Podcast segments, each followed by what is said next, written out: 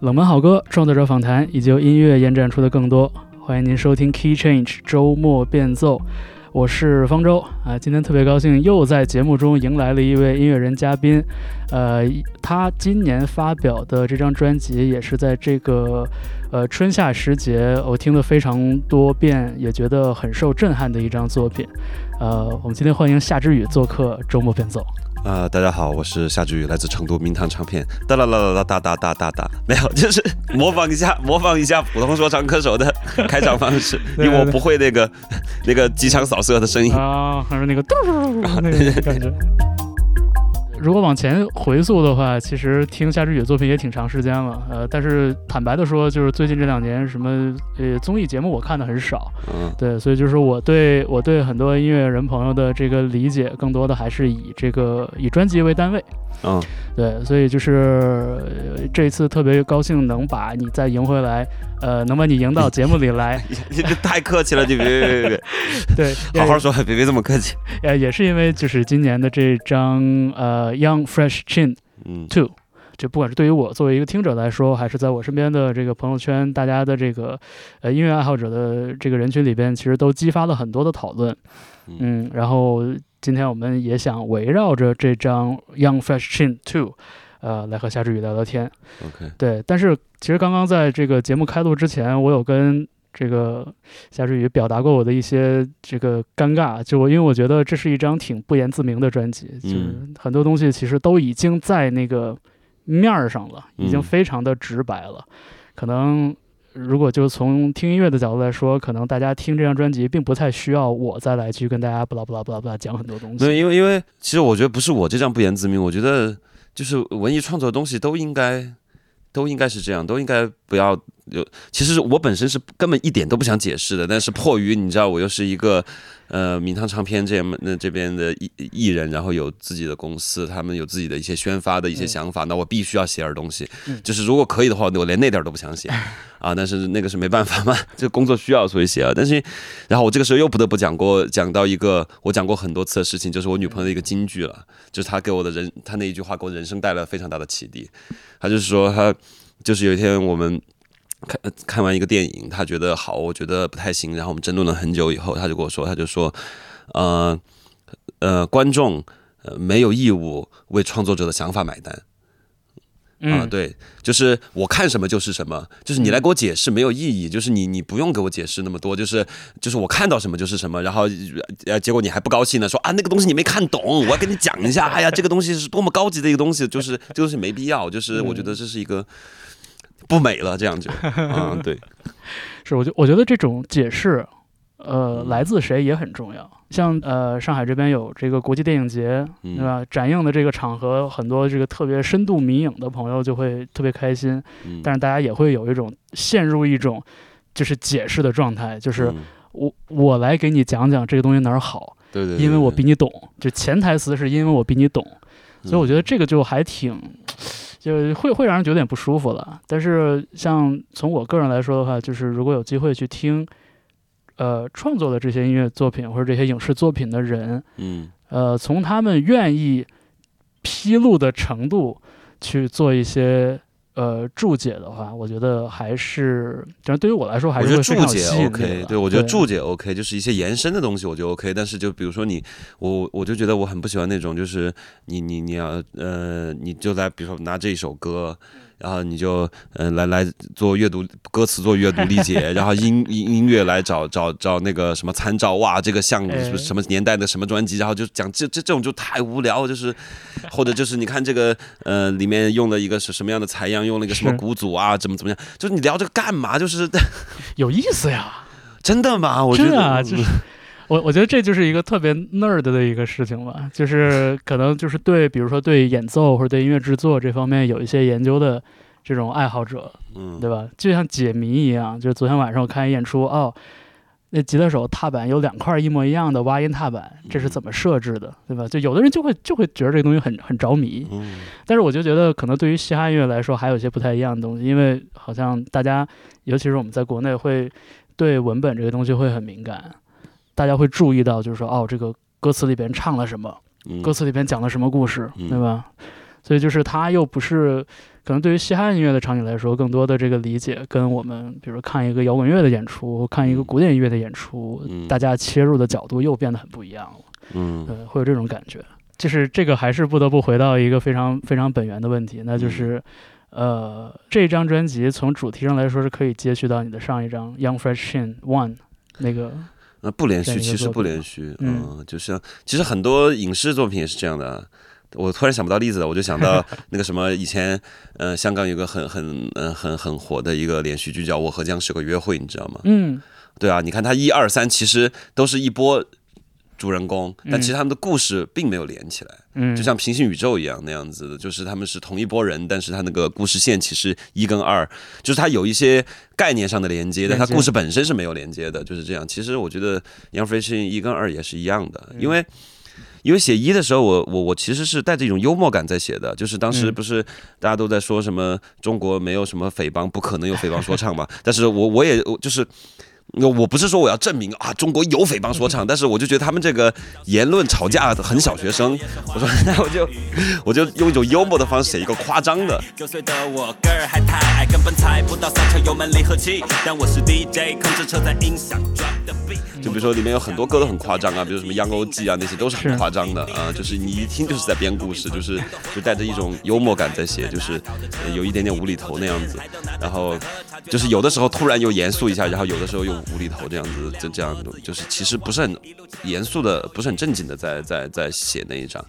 然后。其实以前我写歌都不太正经的，都是啊，就是都是不太正经的。然后确实是这一张第一次比较正经、比较严肃的创作的过程中，也不怎么嬉闹的 那个过程写的写的《Young Fresh 二》，对，是因为因为可能就是呃，从我可能听你之前的作品，或者是呃之前前几年的一些这个简短的工作联系，我我觉得你还是一个蛮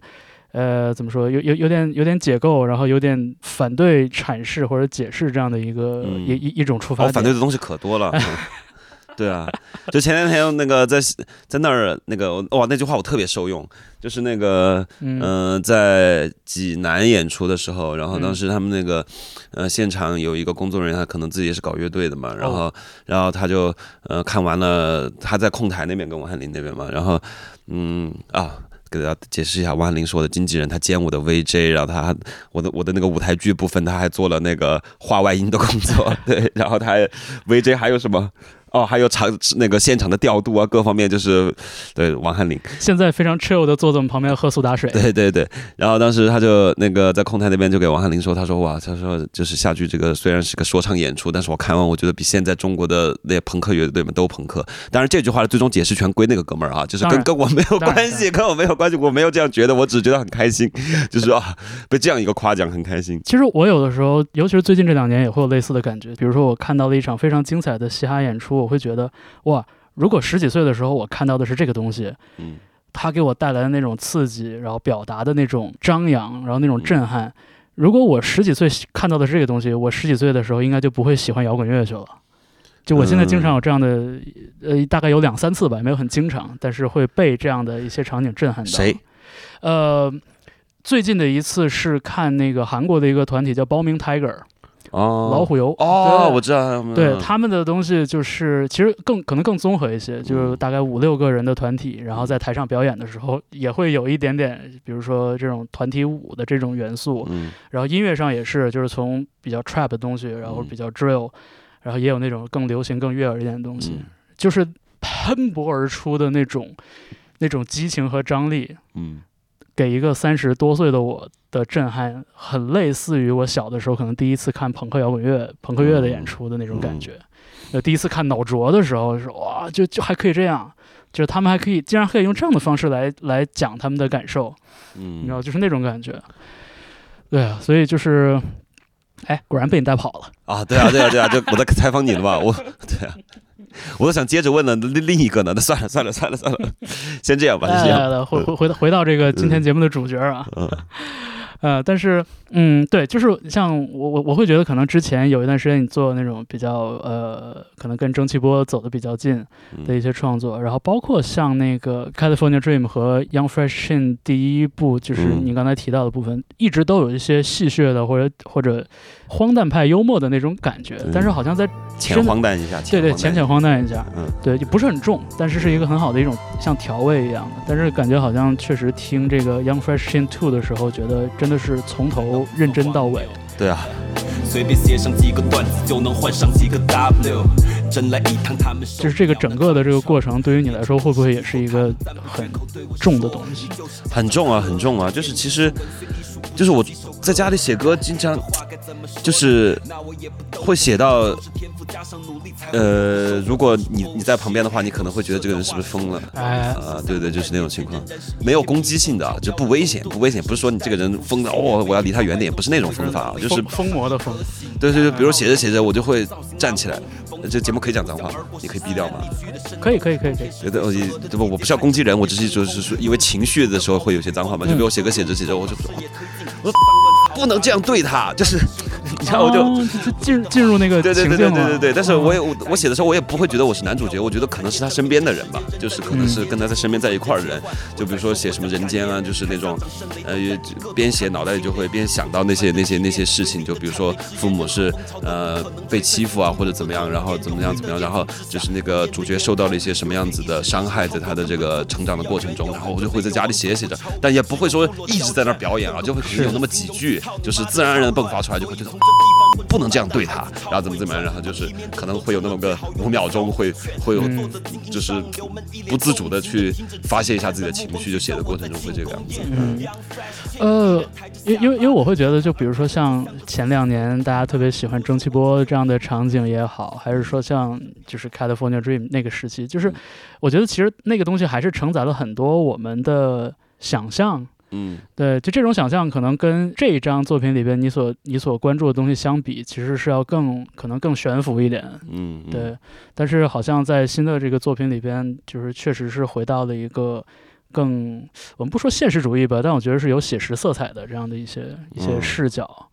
对，嗯，是，我不知道怎么分辨这个东西啊。其实我觉得是，其实是很很浪漫主义的东西啊，很英雄主义的东西。其实我我跟吉丁，然后我们也聊我们这张专我的这张专辑，他就我觉得他他给我的这个专辑的那个一个说法，我觉得还挺准确的。他说他说你这个不其实不粗粝，你这个也不赤裸，你这张专辑就是满足了中产阶级们的暴力幻想。他他说他说嗯这个这个专辑给人的感觉其实是这样的。啊，就是他说真正的粗粝，真正的就是那种真正那种混混社会、混街头的人，他如果要出来唱一首说唱，他的状态应该是什么样子？是现在一个顶流说唱歌手不愿面对的一首歌的样子。啊啊，，那他说那个东西才是才是正儿八经是你歌里面描述这种人，他会写歌的时候该有的样子，而不是你的这个样子。嗯嗯我觉得可能对于很多听音乐或者是喜欢文艺影视创作呃文艺创作的朋友来说，就是这一点是需要人去人为辨别的。比如说，呃，这张作品里的主角嗯到底是一个就是想象出来的一个我，嗯还是说是夏志宇本人？嗯然后唱的人是不是完全以第一人称，以这个真情实感和实际经验嗯去唱这些歌？就我觉得很多人其实，呃，有的人是分不清楚，有的人是不愿意分清楚，因为你知道，就是把把夏志宇想象成这个这个故事里的那个那个特别英雄主义的那个男主角，嗯。英雄主义悲剧的男主角，是一个、是一个很很好理解的事情。嗯。对，就比如说，比如说，可能之前像，可能像海鹏森在发专辑的时候，他们把呃主唱思江的照片放在封面上，嗯。那很多人就会觉得啊，那这个就这个就是就是陈思江，嗯，但其实可能对于乐队来说，把主唱放在封面上，并不意味着说这就是这是我们的主唱，而他有可能是一个有点像 fictional，就有点像是一个呃创作出来的这么一个形象，嗯一个角色，对一个嗯。角色，不，其实这也是我特别一直想要想要改变的一个事情，嗯、就是当然也只是改变的妄想，我自己其实也没有什么花很大的力气去，就是但是我做这张专辑的时候，其实也是也是也是这样的想法，我是觉得。如果如果就是大部分绝大部分我能看到的，比如说这种歌手做做这种流行音乐、泛流行音乐嘛，嗯就是除了古典音乐以外，通俗音乐哎，通俗音乐对通俗音乐，就做这种通俗音乐的创作的这种这种这种创作者们，就是我也不知道这个原因是从哪来的，我也没有细想过，但是就是嗯。天然的，好像创作者自己都会没有想过，我是不是可以去，呃，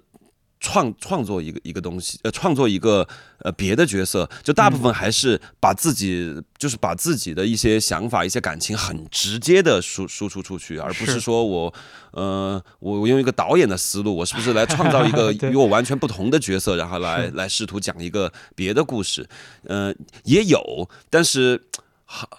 很好的这样的作品，特别是华语地区，你让我一时想，我还想不到。但是大部分我觉得都是很直接的给出，这就是我，对对，对对这就是我。但是我觉得，如果是呃，比如说呃更多的可以这种去创造一个角色，或者去虚构一些东西，我觉得这样子大家会创作的可以。呃，路路子吧，我也想不到一个词儿，就路子更宽吧，就是大大概就是这样一个，可能会更色彩更多一些，就是我是，但是感觉这个也会确实会更难一些。啊就是啊毕竟就是说，我觉得可能作为呃创作的原料或者素材来说，自己的亲身经历是最容易抓到的。那为什么那为什么电影就可以呢？嗯，陷入了沉思。哎，不是，主要是主要是，其实我第一个想到可能还是，比如说像什么像什么瓦尔达这种，就是就是他真的会拍自己嘛。然后其实可能我我我觉得可能对于就是这怎怎怎么又变成我接受采访了？啊，那你简单说两句。对对对，就是我我的感觉是，可能这不一定对啊，请电影界的朋友们指正。就是就是拍电影这个东西，它有更复杂的一套方法，嗯就是说，呃，他的就就是你你同样是，比如说同样是面对写作自就是写自己的这样的一种冲动，嗯可能对于做音乐来说。这个方法要更直白一点，但是对于电影来说，可能它的编剧技法、它的影像、它的视觉呈现，然后它的这个，因为它不是它是适合听的，就是综合嘛，嗯就是可能这个这个它难，所以可能没有那么容易，呃，浮现出来。但是我确实还是能想到一些，就是带着强烈的自传色彩的、自传属性的这样的一些影视创作，尤其是可能很多年轻的电影人，可能在第一第一部作品、第一部长片的时候，那有没有可能是电影这个东西其实很难说主角就一直保持一个第一人称的状态，是不是很难？也哎也对我觉得镜镜可能可能有，可能有一些独立电影，比如说一些很特别的电影会有这样，但是大大大部分电影其实很难，就说我主角是一直第一人称视角，所以但是你在做音乐这样表达，你在台上表演的时候，其实你自己肯定是第一人称视角。对对，所以这样的创作会比较容易。哎，我觉得你说这个点也很对。嗯呃，包括就是可能对于影视作品来说，因为它有一个镜头的属性在，嗯那这个镜头看过去的这个东西，它能代表谁，嗯对吧？好像是这个对于电影来说，它就天然有一个就是从外向内看的这么一个角度在这儿，这个可能还真的是音乐里面不太有。呃，该怎么形容？比起你以为的野兽，这更多是敏感又带毒的昆虫，天生的坏种。他们是这样解读的，却不关心绝望和贫穷。呃甚至还有所谓教授艺术家，吃着人血馒头，唱着从头再来，而母亲却在街上饿得晕倒，头上摔出疤。那一刻，我知道天地间没有真爱。Fuck that，再不相信给承诺的官方，父亲讨要说法，只得到谎言和官腔，搪塞威胁，转脸没人作陪，一桌饕餮，可拿着筷子的手他妈真脏。啊牛逼吹个够，官架子接着摆，一只手往嘴里塞肉，一只手抓着奶。那还读什么书，学习什么做人？父母被欺负了一辈子，但老子不肯。Life's a bitch，也是这婊子的真名。能找钱找快感，别妄想找温情。命运的天平是属于上等人的，生活是个婊子，恶毒是他唯一人格。Life's a bitch，也是这婊子的真名。嗯我还没有看过你最近的现场，我听说你最近在就是呃《Young Fresh Chin Two》这张专辑的这个演出里边，也做了一些比较特别的一些设计和想法。啊，对对，对，就是这个就是对对于我这种就是还没有看到现场的朋友来来说，就是你你有没有没有什么是可以跟大家去介绍一下？就是可能不至于到剧透的程度，但是大概的构想这方面的。就是我最刚开始其实，因为因为我我是一个，如果时间久了不演出就会特别紧张，特别特别陷入一种自我怀疑的那么一个人，就会觉得哇，肯定会搞砸，肯定会搞砸，就这么一个人。所以当时我在微博上宣传的时候，我也是真心的，我说就是大家来看我的演出啊，我巡演要开始了，就是呃那个你买票，呃你你肯定是买不了上当的，但是买不买吃亏这个我就不保证了。大实话啊，然后但是演完第一场，我立马就发微博，我说你们不仅不上当不吃亏，我觉得还得加钱，就是演完第嗯。就演完第一次，我自己真的非常非常的满意，就是因为，因为以前也也也做过一次巡演，然后也且演过一些音乐节，慢慢的其实其实虽然我演出也不多，但是我不知道为什么我就那么快就厌倦了，就觉得啊好无聊啊，就是就没有意思，就是觉得是吗？啊，然后然后就真的觉得没有意思啊，就是当然没有意思也来源于我觉得可能是不自信，就是觉得自己没有那么好，没有那么特别，就是嗯。就是因为这个不自信而产生的有一种可能不想演不想演，然后结结果结果渐渐渐渐就厌倦了。但是这次我觉得就是因为跟一个有两个舞台剧的演员，然后和一个舞台剧的导演，然后我们一起合作，虽然用的时间很短，然后但是其实激起了一点我就是对于演出的这个热情，就是其实我自己演的非常的开心这一次，然后嗯。就是我也是第一次接触到舞台剧嘛，虽然虽然那个主角还是我舞台剧的戏份不多，可能他们加起来的表演都不到二十分钟吧，可能十几分钟，他们每个段落加起来总共，但是就是那个效果是好的，那个那个化学反应是好的，就是嗯。我。看到微博上大家的反馈也都非常的好，就是说没有见过这样的形式，而且这个形式呈现的非常好。这次是有有乐队还是没有？就是一一个 DJ 和一个一个乐手，乐手他是呃萨克斯和长笛，就是在不同的歌用不同嗯，也是比比较有特色的一些旋律性乐器。嗯，对对。我我可以把你说的这个演出中的这些呃舞台剧化的呃部分。对应想象到专辑中的那些 skate 那些段落吗？呃，skate 四个 skate 都是演出来了的，嗯，都是演了的，但是进行了一些修改，嗯啊，让进行了修改，让它更在舞台上更看起来会更更更。怎么讲？OK，更立体，对，更立体一些。嗯，然后除了那四个 skate 以外，其实还还有一些其他的就是新的创作的一些段落，但是都是一些很很不复很很不复杂的段落。嗯嗯，它其实嗯，其实就是因为呃，因为在这张专辑这么这么听下来，其实还是有一些东西是可能不是那么容易表达清楚的，然后观众听起来可能呃。需要解释，比如说有一些 东西，比如什么呢？就比如说那个那个最后一个 skate，然后就是很多人都在争论，就下句到底最后怎么了？啊，他是哎是是他被枪击了，还是他从楼上掉下去了？就是之类的，就是这种东西，就有很多类似这样的东西，其实是表达不清楚的。然后然后这次嗯，除了那四个四四个 skate 的那个那个表演以外，然后其他穿插了。应该还有个四五段表演，然后其实就是利用男主角跟那个呃，也不能叫女主角，因为她戏份很少吧。嗯。然后就是重要的女性角色，那个重要的女性姐姐那首歌里面那个角色，然后就通过他们的互动，然后把其他的部分给补完了，就是把内容上做了一个补充在里面，然后其实整个看下来就会更完整。我觉得。哎，你刚才说到那个点，我觉得还挺有意思的，就像可能。结局这个 skate 在专辑的呃尾部出现，它就因为这个声音的设计可以给大家留很多的想象的空间。你说的那个讨论，确实我也有在呃音乐平台上有看到评论区，大家说，哎，说到这到底是谁出问题了？到底是谁遭遇不测了？对吧？就是很有意思。但是好像在我的想象里边，这个东西如果以一个舞台舞台的这个形式呈现出来的话，它可能会。就是显显露的更具体一点，可能给大家留下的想象空间就没有没有声音单纯的声音那么大。嗯，哎，但是结局那一段我就不剧透了。好呀。但是结局那一段，其实我们在舞台上设计的还蛮精巧的，就是那一段，因为我们不可能，我只是我们只有两个演员，也不可能找一群人去演呃执法人员，对吧？也 就是就是没有那么多演员，但是我们用了一个方法，把它很好的给呈现出来了啊，就是那那个我觉得还蛮蛮巧妙的，就是。呃，我我我想到我们可以，我们可以放一个专辑中的 skate，让让大家感受一下吧。我我们就我们放舅舅这一首怎么样？那不如就放结局吧，因为我觉得结局还挺值得，有一个东西还挺值得聊的。也好，我在前两个节目里面其实没有聊过的，然后我们可以聊一下一会儿。好呀，那呃，这个结局是专辑十九个十九个首曲目中的第十八首，嗯，呃，然后也也可以也可以算作是。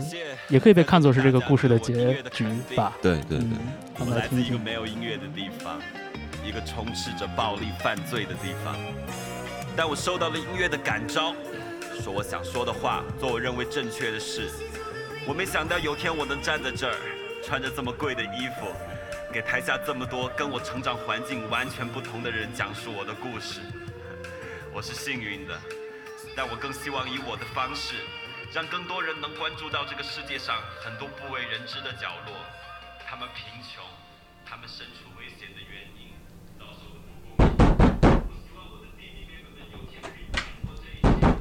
上一个真正的大学，而不是继续。双手抱头，不要动，双手抱头，双手抱头，不好，双手抱头，鼓到，站手放那儿？手拿出来，手抱头，抱抱头，站到，手拿出来，手放那儿？鼓好，手放抱头头上，上，不能抱动，头，不能动，站好，站住，站住，把刀摔了。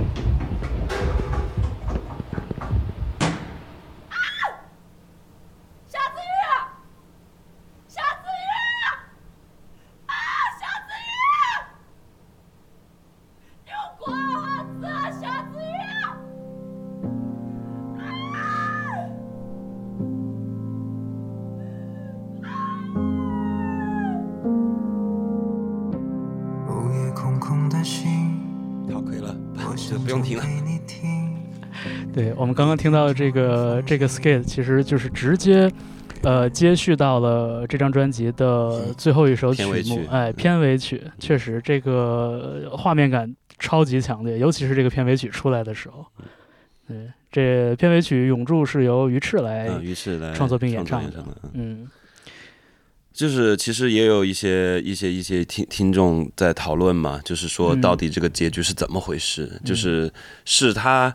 呃，已经功成名就了，又回来了，在一个小旅馆里，然后因为以前的事儿被翻出来了，所以呃被执法人员找上门了，还是还是怎么着？大家就会有一点疑惑，就是这个东西到底是怎么回事啊？就要解释了，哥不解释，skate 可以解释。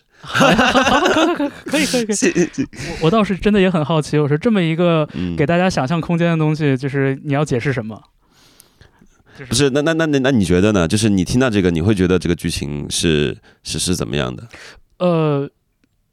长话短说，我觉得这个地方理不出一个特别合理的剧情，才是我最接受的一种结局。是吗？对，就是它有点像是同一个事情，你从不同角度去看它一样。就它既可以是真的功成名就之后在后台发生的事情，然后也可以是一个归乡的时候发生的一个事情，它甚至可以是这个人疯掉了之后发生的事情。就是我，我觉得它就有点像是一个蒙太奇一样，就这个地方它不需要不，在嗯在这个故事上有一个特别完整的逻辑，就是它是可以有一些跳跃。不是因，但是因为我自己是可以跳跃，但是我自己是嗯有一个逻辑的，但是我就发现一直没有人与我 共鸣起来，我觉得好孤独啊，我好孤独哦。就是我还是想解释一下这个这这个，就是我在我在创作的时候是为什么会这个样子来来来嗯搞，其实就是我想表现的是一一种一种宿命的东西，嗯，就是，嗯、因为它整个是倒叙嘛。第一首《物证》，它其实是功成名就在在那个领奖台上，然后他的一些状态和当时周围的一些环境嘛，嗯。然后但是里面就有一些呃蒙太奇一样的一样一样的那样子的镜头镜头的切换嘛，然后 然后到了第二首歌，呃那个呃昨天他第一段其实还是沿着。沿着上一首歌，还是在那个倒叙的那个、那个、那个，还在叙述的那个那个过程中，然后从第二段、第三段，渐渐的就开始过渡到要，就是那个，就是十六岁的那个主角出现了。蒙，太奇回去了。啊，对对对，对，然后就是正式这个故事就正式拉开了嘛。然后，但是其实大家听到这儿的时候，天然天然的会带入，就是说这个十六岁的少年就是这个功成名就的嗯。这个人，嗯。但其实他可以不是。嗯。啊，嗯。其实我我当时写的时候是是是这么是这么一个感觉，就是电视里最后那个电视里放的就是那个功成名就讲话的人，但是大家天然的就带入了他们俩是一个人，但是他们俩不是一个人啊。啊，就是他是一个宿命，就是这样的人，这样的人在这样的生活环境里面，他们的有的人可能有就是那么凤毛麟角的人，可能得到了一个好比相对比较好的结局，然后呢，更多的人其实就是在这个轮回里面走不出来的，然后然后那个就是他们俩可能这一部分的人生是一模一样的，嗯，然后但是就是两个不同的结局，你也可以把它看作是一个人，但他其实不是一个人。就是我当时写的时候，我的思路是这样子的。哦，这个这个确实很赞，而且嗯而且就是对于听这张专辑，一个是这个专辑它有一个线性的这么一个聆听顺序在，嗯，另外一个就是因为因为都是同一个声音，因为都是你的声音，嗯。所以就是他会就是有一点像障眼法一样，嗯。对，可能会会稍微把你刚刚的那个那个视角的区分给它给它隐藏起来。对对对对，呃，我我我其实我其实对这张专辑的头两首歌更多的感觉有点像是一个，嗯，就我我我没我没有特 不好意思，我又开始我又开始讲我对曲目的感受了。啊，你来你来你来你来，就是我我其实没有太想过，就是这个这个专辑的呃倒叙的这个这个角度，因为嗯。我觉得可能前两首歌更像是一个呃对整个的这个场景或者对这个氛围的一种一种呃体验性的一种描述，嗯就有点像是说一个电影开始，导演带着你先看看这个地方是什么样子的，嗯然后甚至是先给你抛出一些非常现实主义的一些结论，嗯然后就像你说的，再有一个蒙太奇，我们再把注意力回到这个故事的主人公身上。嗯对，所以就是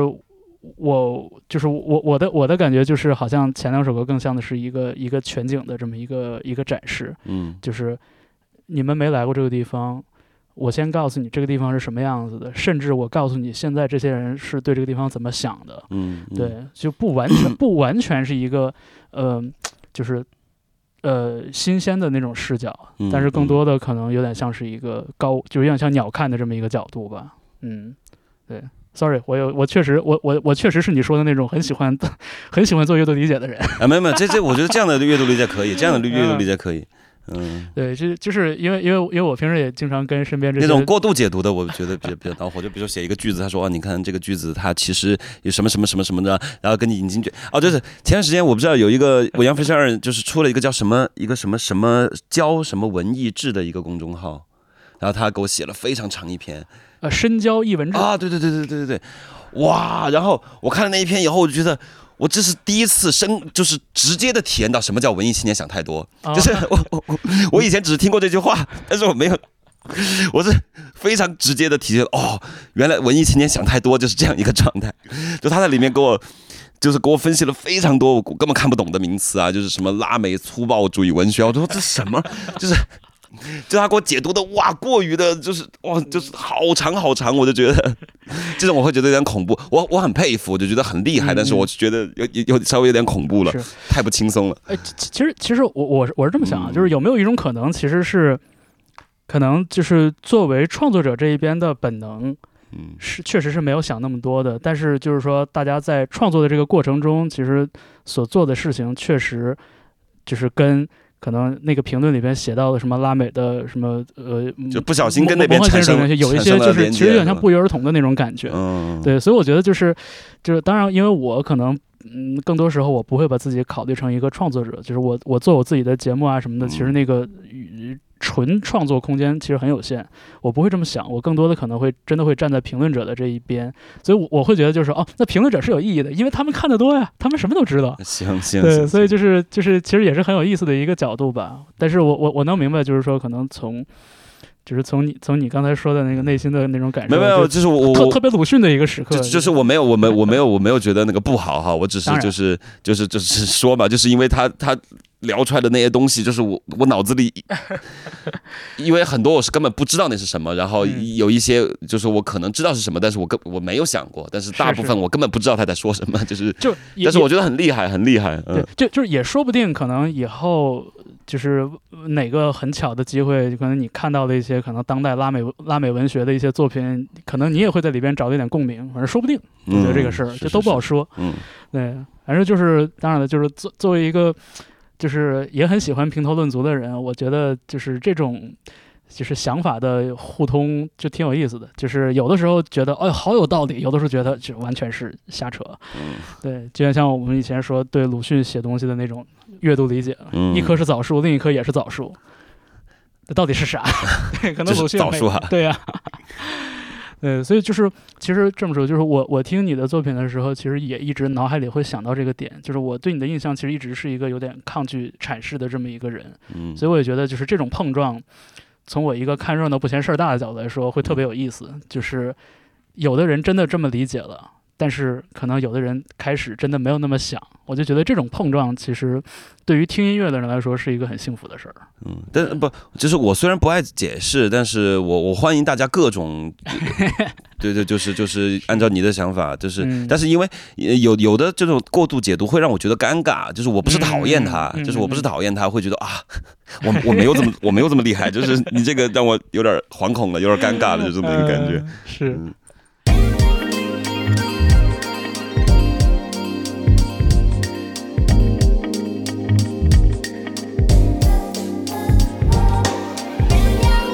Easy money, easy go，没事今天弟弟花了，明天还会有。Easy money, easy go，就一瓶瓶的催着歌，一首接一首。Easy money, easy go，哥哥们叫我别害羞了，来搂着这个妞。Easy money, easy go，听我们花钱的声音是咻咻咻。已经不会紧张局促，在 KTV 包厢边唱边摆动臀部，入夜了看窗外仍然是一片迷雾，窗内是大理石的茶几金色门柱，让妞们都站起来表演个节目，演得好的喜欢那表吗？不准用手拿，看你身上能用啥地方把它给夹住，觉得在座几个爷们儿咋样？跋扈，老手们眼里都是没差别的玩物，但我看他们却各有各的漂亮，眼神还是不敢在某些部位就停住，被察觉了就假装把头往两边晃晃，哈但这种感觉我是真的喜欢，就像生活其实不难，真他妈的简单。以前觉得自己活得如同一条狗般，现在需要想的只有妹儿来拿个酒单。Easy money, easy go，没事今天弟弟花了，明天还会有。Easy money, easy go，酒一瓶瓶的催这歌，一首接一首。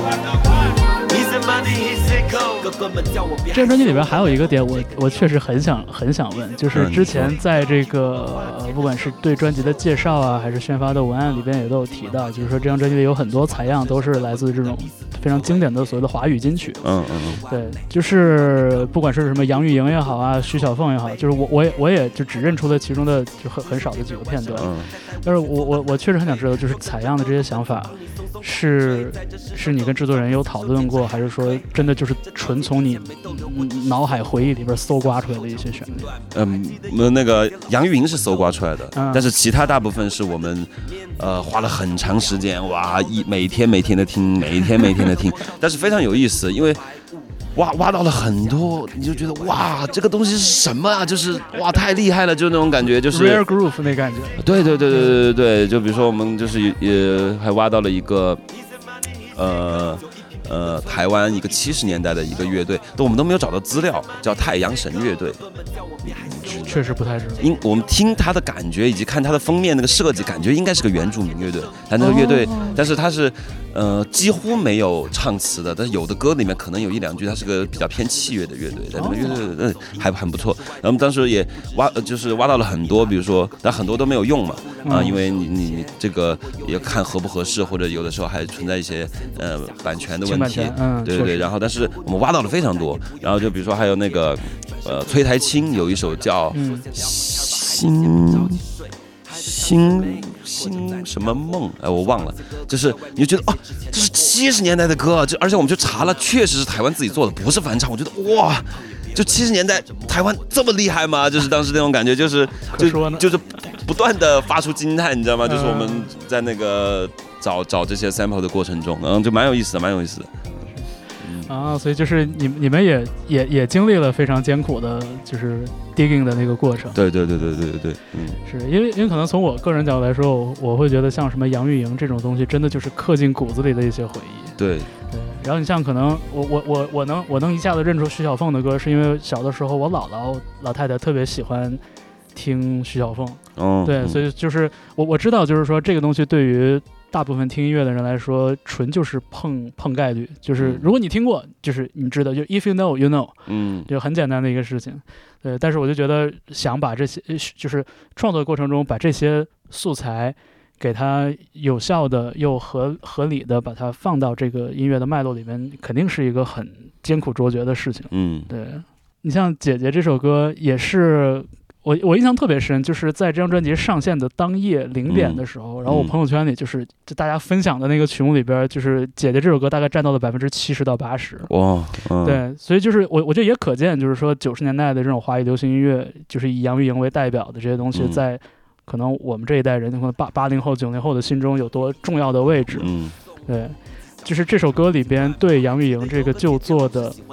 那个那个变调和变形，嗯跟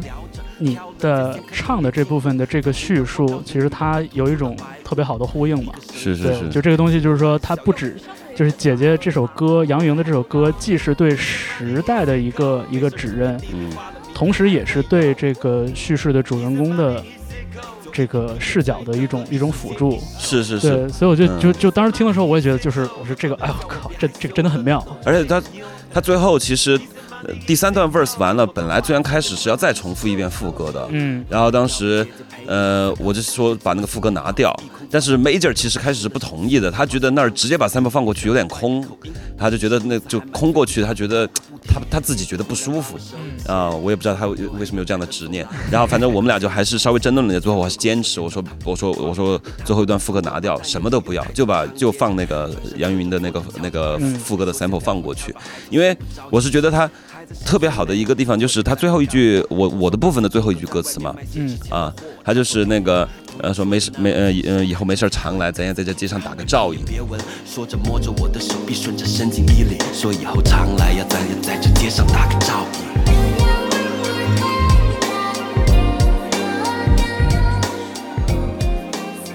然后其实我觉得这句话也也非常的妙，就是比如说这样在这样一个呃职业或这样一个环境里面的这样一个一个女性，她其实她能见到的真实的东西很少，啊、几乎没有。然后这样，这个时候她哎，今天见到了一个又是又算是旧相识，因为她嗯在她孩童时期见过的一个一个一个一个一个小孩嘛，又是旧相识，但是又是一个其实很青涩的少年。然后其实他在他身上看到了真，他肯定也想把自己的一些真释放出去，但是在这样的环境里，他又不是那么敢。然后最后杨钰那几句歌词，其实就像那个姐姐的心声一样没错啊，就是他的心声，实际就是他的心声。嗯，这这个真的就是你你你怎么能不让人去做阅读理解？因为这个层次真的很丰富，包括像你刚才说的，就是那个姐姐那个角色的最后一句，其实它有点像是像是一个人良心，就是内心最本真的那部分，有点像是被唤起了一样。但是我觉得更复杂，就是一部分是唤起了，但是一部分还是有一些功利的没错，功利的一些目的在的，就是这样一个小孩，我看他就不是凡人，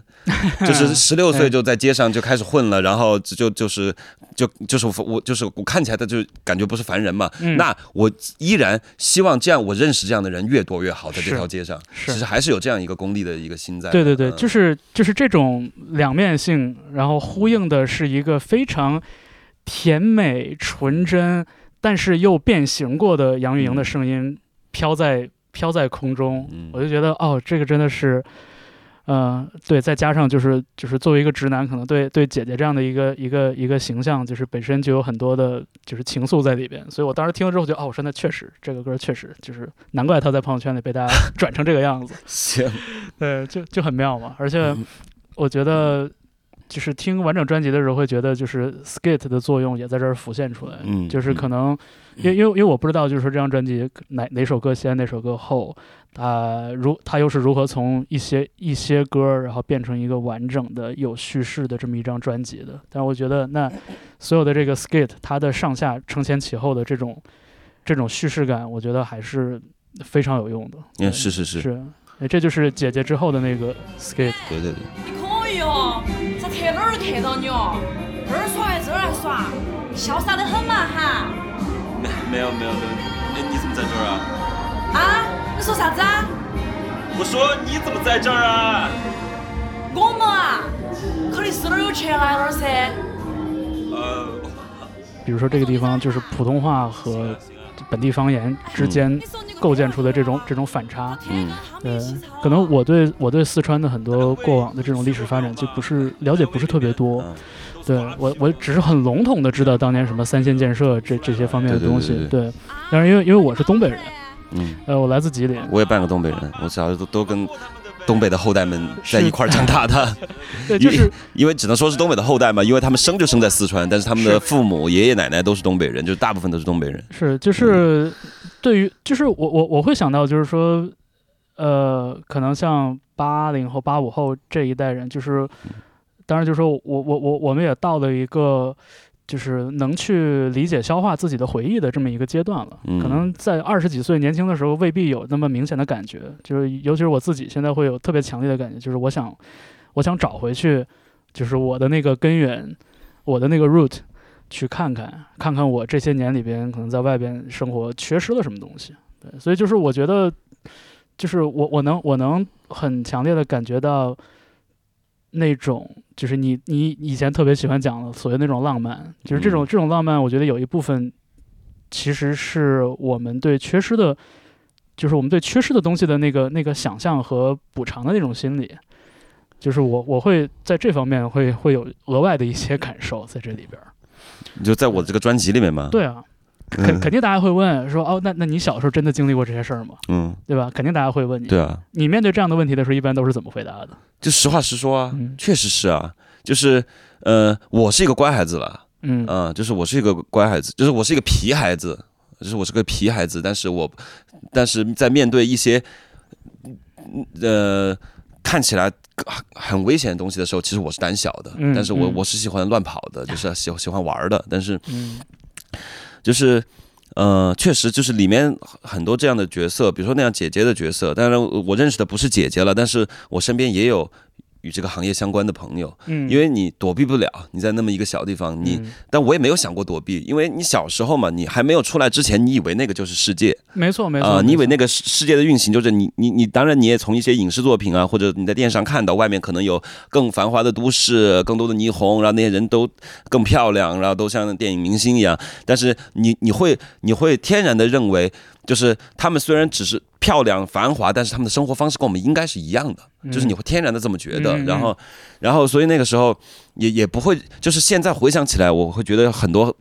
残酷的或者说坏的事情，但是在小的时候根本就不会这么认为，认为这个就是世界运行方式。那那个时候嗯接、接受这些东西是没有不带成见的，对对对对没对对，有成见。对，就是这样的。然后就包括也是因为我我也不是很喜欢那样，就是跟别人讲啊，我以前经历过多么牛逼的事情啊，就是找找那种优越感，也不是。但是我比如说跟我女朋友聊起来的时候，她就会觉得哇，那那你那个真的算是残酷哎。然后我我我小时候，然后我长大了才会觉得哦，就是因为随着长大了，人就是心也变得柔软了。我觉得确实心也变得柔软了，才会反应过来，小时候某一些事情真的啊是算残酷的，但是在小时候的是不会那么觉得的。是，嗯是，我觉得就是小的时候，因为那个时候不具备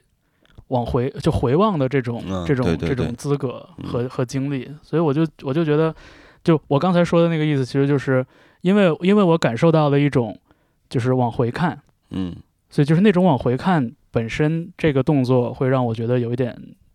可能会有点触动我吧，就觉得有一点、有有一点伤感，因为可能嗯我有一些从我个人角度来说，就是我有一些类似的这样的一种往回看的愿望。嗯，对，嗯所以呃就是往回看，是，其实我也不知道为什么，可能就是三十岁以后，就是我，但是我特别不想面对这件事情，你知道吗？我特别不想面对这件事情。就三十岁以后，特别希望就是你所说的往回看，但是我每次觉得啊，不能这样做，这样做就是中年人了，不能这样做。然后就是有一天。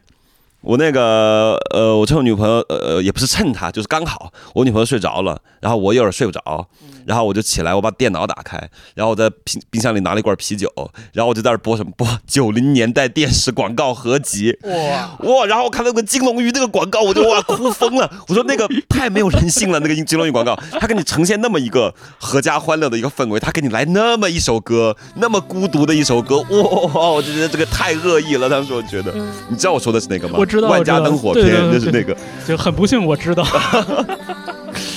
啊，然后当时其实就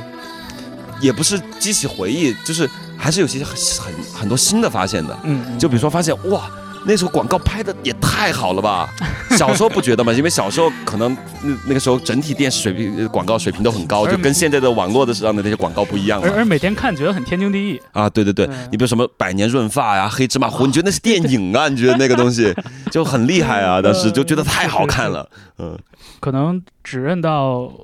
其其实其实不只是你的专辑了，可能很多就是现在，呃影视文学艺术创作里边大家会回望的那个那个时期，嗯。可能对于八零后、八五后来说就是小时候嘛，嗯，所以就是。呃，包括当时所谓的什么下岗潮，然后呃再就业这些东西，我我我有的时候就是，当然这这是私人私人观点，就我有时候会觉得可能大家的角度蛮单一的，因为嗯。你知道，大家大家到了这个年纪，回忆起自己小时候所看到的事情的时候，都是带着很柔软的一个一个一个视角的。嗯对我我其实没有看到过太多的那种可能更深入的那种研研究，或者是从一个更结构性或者从一个更高的角度去回望。没有就是，Young Free Jr 虽然虽然不深入研没有深入研究，但是他不温暖啊。对对对，就是我我说的专辑本身所讲述的东西是很坚硬的，但是对于我来说，我会觉得就是回望的这个动作是很柔软的。嗯，对，就这个这个也是我比较认同你说的，你自己也会讲说浪漫这两个字的一个。但但是我其实其实最开始的很多的创作目的，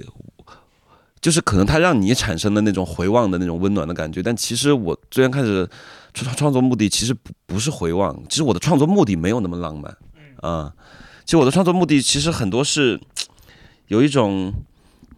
摆脱不了的一种作为一个呃表达能力强的人的一种使命感。就是我创作的时候，下岗潮对我来说不是重点，暴力对我来说也不是重点，犯罪对我来说也不是重点，嗯啊，里面人物的关系、情感关系对我来说也不是重点。嗯我的重点是什么？就是我重点，我是希望刺激大家，就是我嗯就是希望刺激大家，就是我我我希望就是就是就是我觉得现在听很多呃新的华语地区的音乐，就觉得大家有一种呃半说不说的感觉。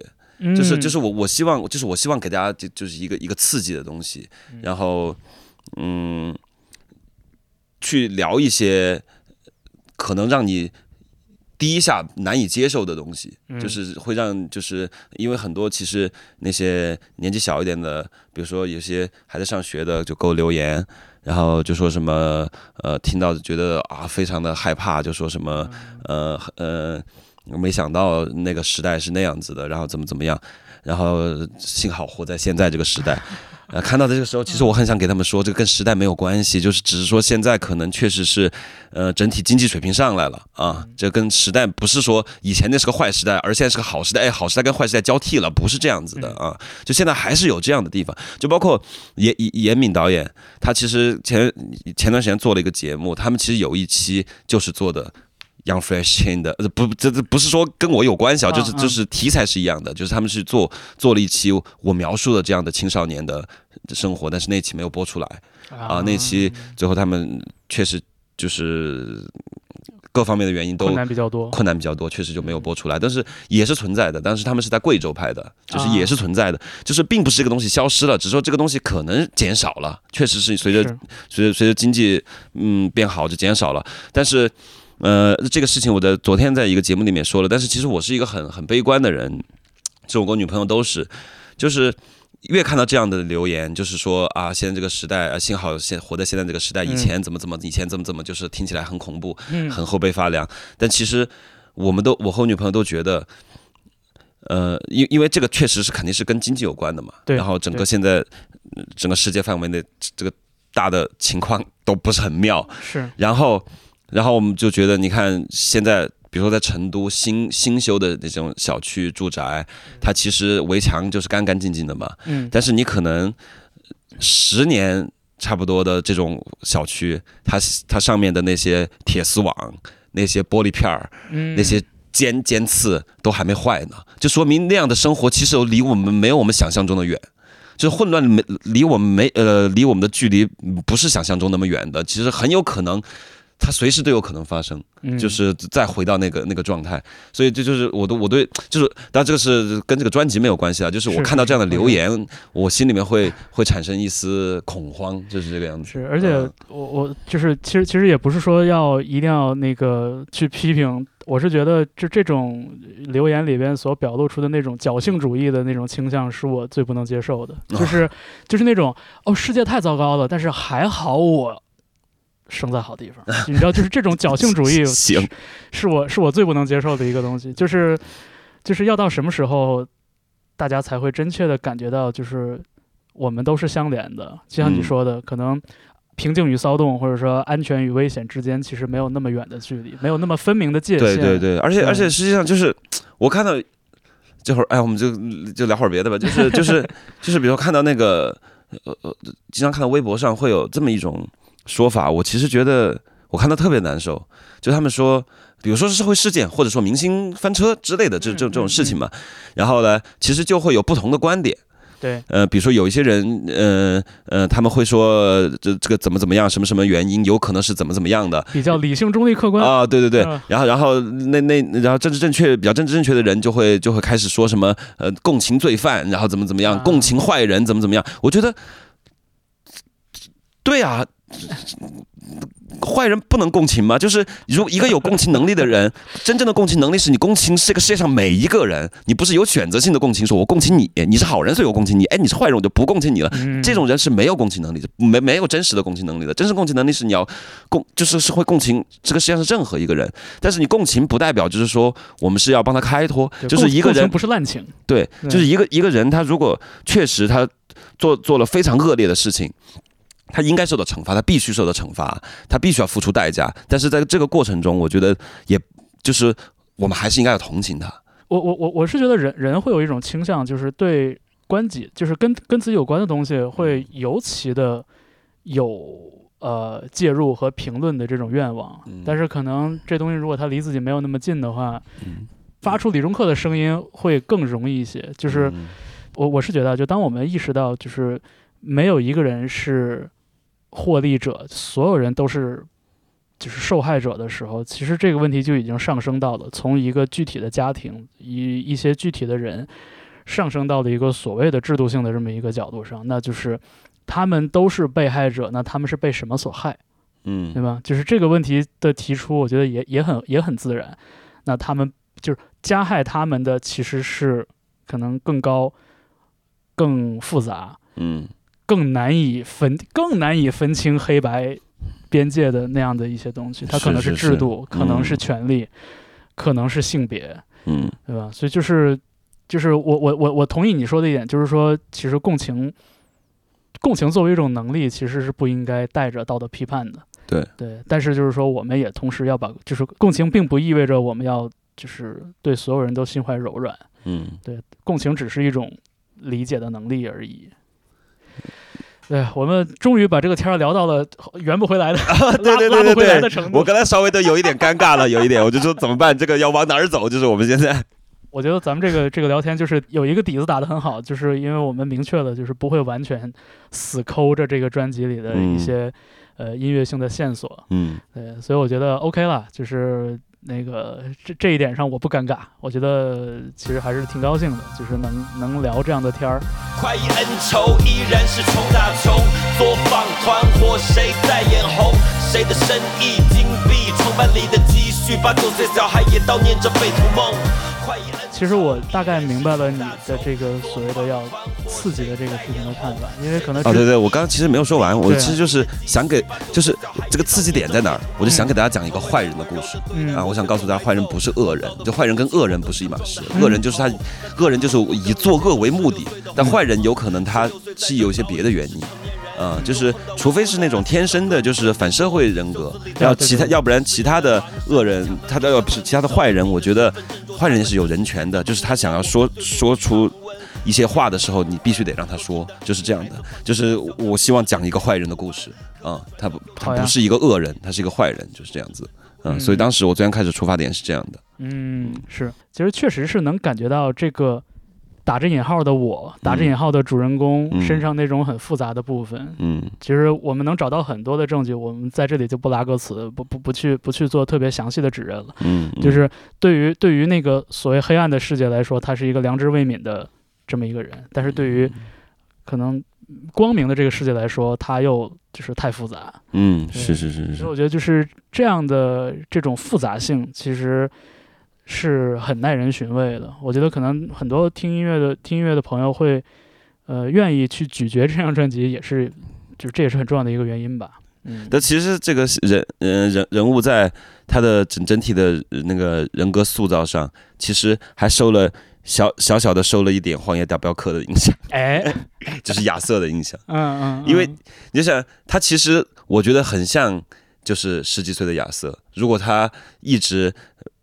就是那样顺利的过下过下去了，他如果是在一个那种完全就像像西部一样完全无法无天的那个地步里，他到了三十多岁，他就会变成亚瑟，就是这样这样这样的一个人物。嗯。其实当时我在写的时候，因为我刚好也在玩《荒野大镖客》，也没有说实际就是受到了亚瑟什么影响，但是我只就是潜移默化的，这亚瑟这个人物，在我创作的时候，其实其实是跟他有一些共同点的，嗯。嗯。嗯，我觉得这也是很好的一个呃参考吧，就是嗯。就从理解的角度来说，对，呃有一个事情，我前两个前两个通告其实已经讲过，但是我这会儿想跟你分享。好呀，啊，对对对，就是就是就是一个特别有有意思的一个我在写写的写写歌的时候的一个一个一个部分，就是那个呃，就是因为因为其实呃，我我跟人讨论过，就是跟那个一些人讨论过，但我不是凡尔赛啊，我是真心讨论，我是想知道是不是所有的创作者。呃，就是特别是自己写歌词的人，呃，会不会都有这样的能力？我这个能力是不是特别的，还是说大家都是这样？我我比如说跟宝藏山也讨论过啊，跟基丁啊他们也讨论过，然后他们给我的回馈就是这是你的，这是老天给你的一个一个特别的礼物。然后 嗯 就是就是我我写歌的时候，其实就是脑子里真的拍电影，就是我会完全的具体的这样子出现东西，但是它都是片段性的嘛。就比如说那个像那个上上道，它呃第二段的最后最后四句，戴上耳机阻隔他的惨叫呻吟，蒙住他的眼睛，以免反射我的狰狞。这世界其实非常公平，在我的报应降临之前，我就是他们的报应。一上道就绝不落下。戴上耳机阻隔他的惨叫呻吟，蒙住他的眼睛，以免反射我的狰狞。这世界其实非常公平，在我的报应降临之前，我就是他们的报应。就是这四句嘛。然后其实当时最后两句我开始不是这样的。我都忘了那两句，那两句可能太不精彩了，我都没记住。就是最刚开始最原始的版本不是这样，但是我就觉得不太行。但是我又我又想不到一个给这一段特别好的一个一个收尾，我也想不到，我觉得自己满意的。然后就在那儿想想想想想，然后这个时候我就觉得，那我在脑子里挑挑演员吧。然后我就挑到了吴镇宇啊，nice，啊，我就挑到了吴镇宇，就是但当然，因为我只是拿，其实那个感觉就像拿吴镇宇来试戏，也不能拿他演，因为我不能像他那样子，就是带入这个角色去唱，只是看他会做出什么样的反应嘛。然后当时就是因为，然后因为前两句当然是已经写好了的，把吴镇宇放进去是非常合理的，就是有一种很神经质那种一个一个一个神经质的帮派分子那种感觉，就是疯疯癫癫的，就是我我要剁你指头之前，我先戴个耳机，把音乐放上，原因就是因为我不想听到你的声音，然后把你眼睛蒙上，免得我剁你的时候，我从你瞳孔里看到我自己，我不喜欢那个样子，那我就给你蒙上，就是就是这个逻辑，就感觉很很很神经质，就很很吴吴那个吴镇宇，然后然后这个时候其实最后两句，我当时感觉都都不是我写出来的，就是我我脑子里的吴镇宇从嘴巴里吐出来的，就他自己可能 freestyle 的台词，他从他嘴里，我脑子里那个吴镇宇就就说出说出了这句台词。但是虽然我也不会说粤粤语嘛，大概就是配音版的，就是就是在剁剁他手指头之前就会说，呃就是这个世界其实非常公平，在我的报应降临之前，我就是你们的报应，就是感觉这一切都合理了，就是放在这个角色身上哦，就是你你你说到吴镇宇三个字的时候，我就已经起鸡皮疙瘩了。啊，是吗？对，《无间道二》是我就是就是人生电影大概前三名。光凭那一部电影里面吴镇宇的表现，我就已经能能大概想象到你想象的那个场景了。嗯对，哎，那我那我追加问一句，就是像像你像你脑海里的这种就是画面感，在这个画面里边，你是一个什么样的角色？你是一个旁白，还是一个摄像机后边的观察者？对，摄像机后这应该就是，我觉得应该是导演吧。我都开始挑角色了，我还不是导演，我都挑演员了，我还不是导演吗？基本上我写歌的时候都会是这样，就是画面是会非常具体的，就是建筑物，然后嗯，它里面的道具，嗯然后嗯哪些演员。然后这样子，但有的时候太行云流水的时候，可能就很快就过去了，就可能不用不需要。但是遇到比较瓶颈的时候，这就就这个方法可以很快的构建起来在脑子里面，然后其实就有的时候就会产生出很多让我觉得啊、终于满意了，这这么这么这样的效果。嗯，当我开始说唱，呃，好吧，我们今天其实聊的也蛮久了，真的很高兴，就是有这个机会能跟你再聊聊天，然后尤其是围绕着这张 Young Fresh Chin Two，呃，就是聊一些有的没的，能了解一些背景的东西啊，包括大家的想法啊什么的。对，呃，所以今天非常感谢夏之宇能做客周末变奏，是，然后也希望大家就是说在种种呃条件的限制之下呢，能够有机会就是以不同的角度去再聆听一下夏之宇今年的这张专辑，我觉得是很耐人寻味的一张作品。啊、就是谢谢，呃谢谢谢谢谢谢。对，那我们下次再聊吧。好，下次再聊吧，再见。I wanna rap，管他什么文化背景。I wanna rap，大脑就像在拍电影。I wanna rap，感觉爽过一切药品。我开始 rap，像个真正的明星。I wanna rap，在这混乱的街道。I wanna rap，触摸周遭的心跳。I wanna rap，左邻右舍都被惊到。这小子也许不该困在这人间的冰窖。不久之后，朋友给我找了个演出，三平米的钢琴架子，台上推敲木。